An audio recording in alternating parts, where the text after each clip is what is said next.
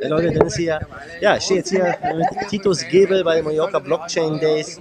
Und Titus und ich, wir haben uns ja schon mal getroffen in Acapulco. Da hast du auch ein sehr spannendes Thema gehabt, nämlich private, freie Privatstädte, richtig? Und ähm, was hat das mit Blockchain zu tun?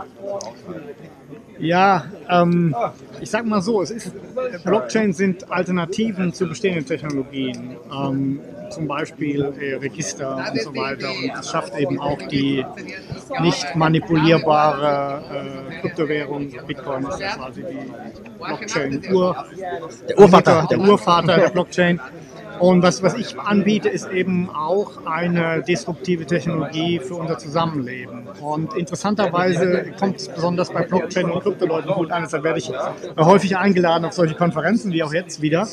Ähm, weil es natürlich nichts bringt, wenn man eine dezentrale Ordnung hat, aber man zu Hause nicht mehr nach Hause gehen kann, ohne verhaftet zu werden, weil man eine Technologie benutzt, oder wie es so schön ähm, heute gesagt wurde, ähm, dass man Wert übertragen kann ohne Erlaubnis. Schon cool, oder? Das ist ja eigentlich eine Selbstverständlichkeit, aber ist es eben heute nicht mehr. Und ich glaube, da haben wir eine Menge Gemeinsamkeiten, weil ich sozusagen einen Rahmen anbieten kann, ähm, weil ich einen Rahmen anbieten kann, in dem sowas möglich ist in legaler Form, wo man auch in Ruhe gelassen wird von staatlichen Stellen. Also eine, eine, sag mal, eine Privatstadt. Ja, das ist ja so ein, ein Traum von vielen, ich sag mal so in der Kryptoszene, Anarchisten, die sagen, wir wollen uns selber bestimmen, selbstbestimmt sein, selbst der Herr sein. Wie realistisch ist das in der heutigen Zeit? Ja, also man müsse natürlich sagen, äh, wir, wir, können die Welt nur nehmen, so wie sie ist. Das heißt, wir werden jetzt keine äh, Privatstadt irgendwo gründen können, die vollständig autonom ist. Das ist unrealistisch. Obwohl natürlich die Seasteading-Leute das gerade versuchen auf hoher See. Wo, wo genau wird das gemacht? Das habe ich auch gelesen. Äh, genau, der, vor der Küste von Thailand. Ja, also wer Interesse hat, unbedingt mal beim Seasteading-Institut auf die Webseite gehen. Da gibt es ein paar Videos. Ähm, hochinteressant. Ähm, da, die Idee dort ist einfach, dass man sich außerhalb der Hoheitsgewässer platziert, auf hoher See. Äh, da werden ein, so Plattformen jetzt auch angeboten zum Kauf. Ich glaube, es gibt schon ab 150.000 Dollar, kann man quasi so ein kleines äh, Hausboot schon, schon bekommen, äh, auch, auch wellensicher. Ähm, nein, wir gehen einen anderen Weg. Wir docken quasi an mit dem Privatstadtmodell an, die, an das Modell der Sonderwirtschaftszonen, Okay. äh, würden die aber weit ausweiten. Das heißt, es ist dann eher so eine Sonderverwaltungszone. Man kann sich das so ein bisschen vorstellen wie das Verhältnis Hongkong-China oder Monaco-Frankreich mit Einschränkungen, wo ähm, der jeweilige Stadtstaat äh, eine, große Autonomie hat, aber keine vollständige. Also China etwa ist äh, außenpolitisch und verteidigungstechnisch Bestandteil Chinas, hat aber ein eigenes Parlament, das eigene Gesetze verabschieden kann, die haben sogar eine eigene Währung.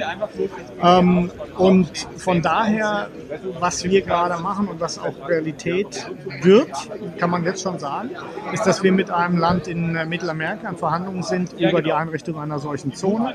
Da muss man auch ein paar Kompromisse machen, da gelten dann bestimmte internationale Verträge weiter, aber im Großen und Ganzen können wir da unser ganzes äh, Ding selber regulieren. Wir haben eigene Sicherheit, wir haben eigene Gerichte.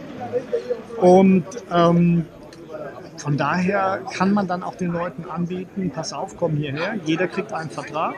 Da steht also drin, was deine Rechte und Pflichten sind, wie viel du bezahlen musst.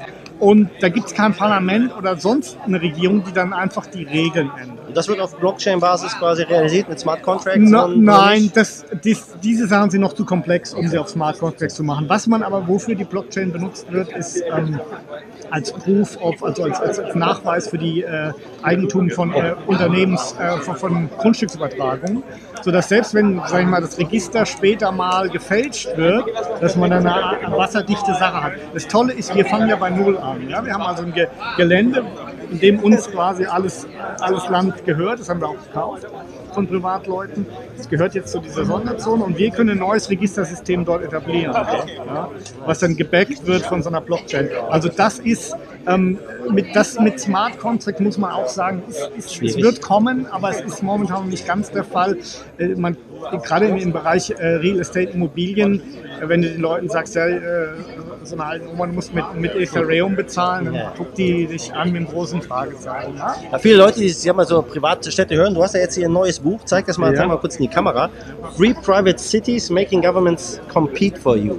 Das gibt es auch auf Deutsch, oder? Das Buch. Genau, ich habe das jetzt hier halt bei der Konferenz nur auf Englisch dabei, aber das, äh, das Buch heißt äh, Freie Privatstädte, mehr, mehr, mehr Wettbewerb im wichtigsten Markt der Welt. Gibt es natürlich auch als, als E-Book äh, und demnächst auch als Audiobuch. Ähm, es ist so, dass die, ähm, äh, die Idee eben dort beschrieben ist und auch wie es geht. Weil ich möchte auch, auch jetzt andere äh, wirklich dazu bewegen, dass sie vielleicht selber über sowas mal nachdenken. Es, meines Erachtens ist es sinnlos zu versuchen, die Politik zu bewegen, indem man eine neue Partei gründet oder so, die dann sowas zulässt.